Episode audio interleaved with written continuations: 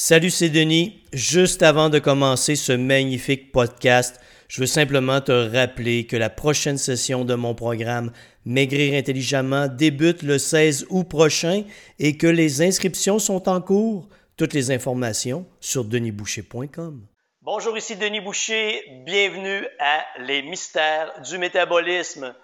Dans ce quatrième épisode, je vous parle du métabolisme à l'effort, mais plus particulièrement je vous explique la condition physique, l'entraînement cardio, comme on ne vous l'a jamais expliqué jusqu'à présent, et vous allez comprendre comment l'intensité de l'effort, les différentes intensités que vous allez imposer à votre corps à l'entraînement influencent l'état de vos réserves énergétiques et quels en sont les impacts sur votre corps.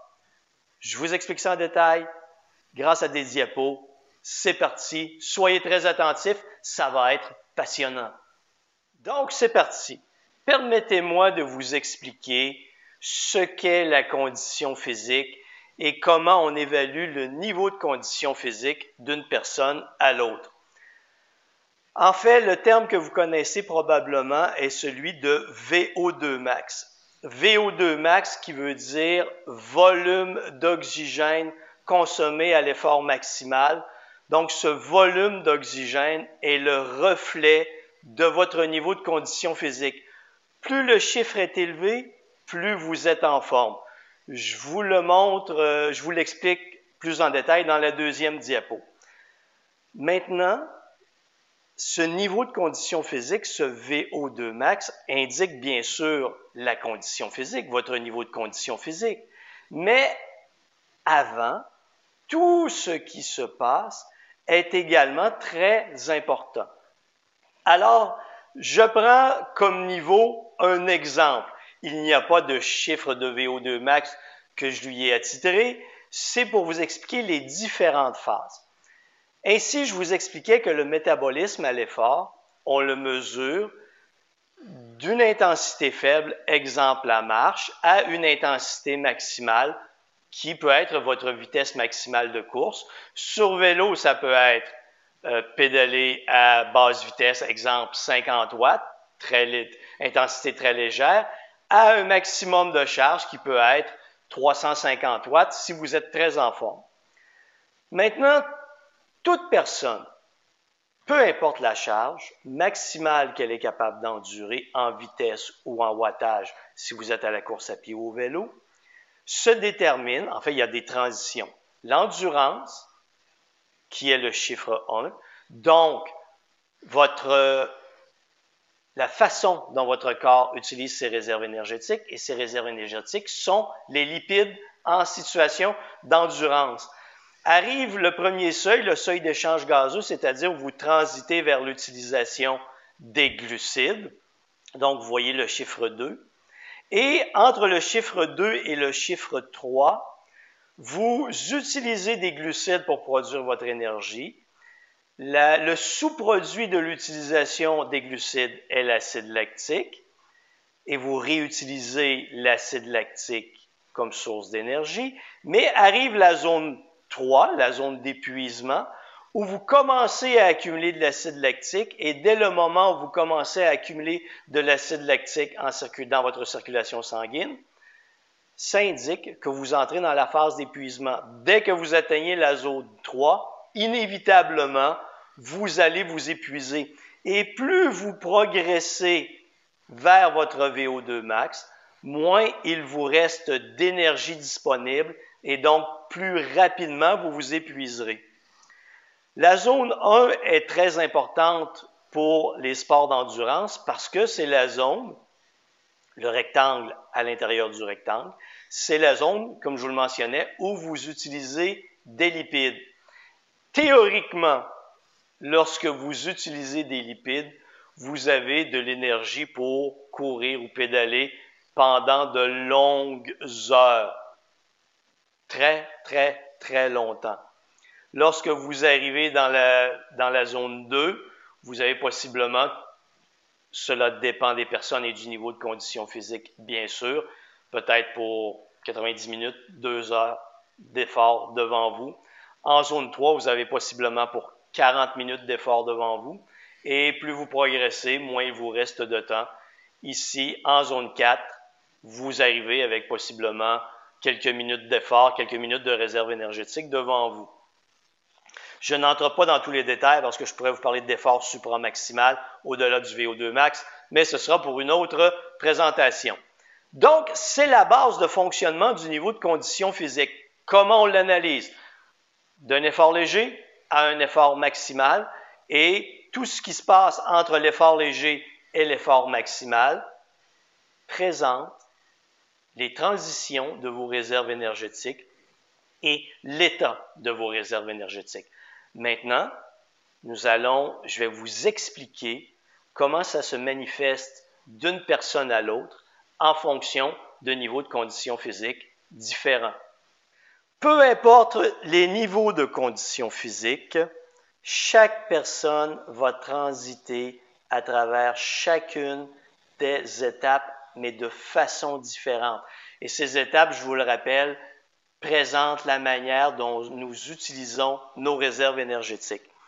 Alors, qu'est-ce que je vous montre ici? Je vous montre quelqu'un avec un niveau de condition physique faible, un VO2 max aux alentours de 20 à 25, un niveau de condition physique normale. Je ne suis pas à l'échelle ici, ce n'est qu'une présentation visuelle, alors vous me vous m'excuserez de cet écart de conduite. Un niveau de condition physique normale aux alentours de 35. Quelqu'un d'en forme, donc qui s'entraîne régulièrement euh, 5 à 10 heures par semaine, 50, 55 de VO2 max. Un athlète de haut niveau aux alentours de 70, 75 et un athlète supérieur aux autres, au-delà de 80, on a des athlètes qui arrivent avec des VO2 max de 90, 95. Personnellement, celui que j'ai testé avec le plus haut niveau de condition physique était à 85. Le niveau de condition physique faible peut être quelqu'un euh, qui a des problèmes cardiaques, problèmes pulmonaires, euh, prend des médications comme les bêta-bloquants pour réduire le rythme, la fréquence cardiaque par mesure de protection, ou quelqu'un d'obèse qui a trop de poids à transporter, donc ce qui réduit considérablement sa condition physique. La ligne que vous voyez ici est une ligne fictive qui représente une vitesse de 10 km à l'heure. Imaginons-nous à la course. On peut le transférer en vélo, imaginons une charge de 150 watts, tout simplement. 10 km à l'heure ou 150 watts, c'est une charge de travail. C'est la même charge de travail pour tout le monde, mais tout le monde ne réagit pas de la même manière à cette charge de travail qui est identique pour tous. Ainsi, imaginons notre vitesse de 10 km à l'heure ici. Vous voyez que ma personne, avec un niveau de condition physique faible, a aussi un niveau d'endurance très faible. Elle transite rapidement vers l'utilisation des glucides, vers sa zone d'épuisement en 3, et à 10 km à l'heure, elle est très près de sa vitesse maximale où elle s'épuise. Mais si je progresse, j'arrive au niveau de ma personne avec un niveau de condition physique normale, vous voyez qu'elle touche à son seuil d'épuisement. Ma, personne avec le niveau de condition physique faible est en train de s'épuiser. Ma personne normale commence à entrer dans sa zone d'épuisement. Mais si je vais au niveau de ma personne qui est en forme, vous voyez que je suis à la limite de transition entre l'utilisation des lipides et l'utilisation des glucides. Donc, elle supporte très bien cette intensité. Ma première, non, parce qu'elle s'épuise, elle est à son maximum. Ma deuxième le supporte, mais ça va être assez difficile rapidement pour elle. Ma personne en forme va être capable de bien endurer cette vitesse de 10 km à l'heure. Mon athlète, vous le voyez très bien, il est dans sa zone d'endurance, il utilise des lipides, donc il ne se fatigue absolument pas. Mon, athlète d'élite, également, il ne se fatigue pas. Il est très, très, très, très loin d'arriver à l'utilisation de ces glucides comme source d'énergie et encore plus loin pour utiliser, à commencer à accumuler de l'acide lactique. Il y a des différences entre les athlètes. Vous voyez entre l'athlète d'élite, l'athlète de haut niveau et l'athlète d'élite. Vous voyez qu'il y a un grand écart entre la zone 2 et la zone 3 et la zone 4. Mais pour un athlète d'endurance, un marathonien d'élite, son niveau d'endurance est extrême. Il va très très loin, presque à son maximum de capacité, ce qui fait que les zones 2 et 3 s'entrecoupent presque, se chevauchent. Et ainsi, vous allez voir des athlètes à ces niveaux où une transition d'un ou deux battements cardiaques les, les, fait, les font passer d'une zone facile à une zone extrême, une zone d'épuisement. Donc, vous voyez ce que je veux vous faire comprendre dans cette diapo, c'est qu'une vitesse donnée produit un impact différent d'une personne à l'autre en fonction de son niveau de condition physique. Si je déplaçais cette ligne et que je l'amenais à 16 km à l'heure, on verrait ici que ma personne avec un niveau de condition physique faible et un niveau de condition physique normale ne pourrait supporter cette intensité. Ma personne en forme serait dans sa zone d'épuisement.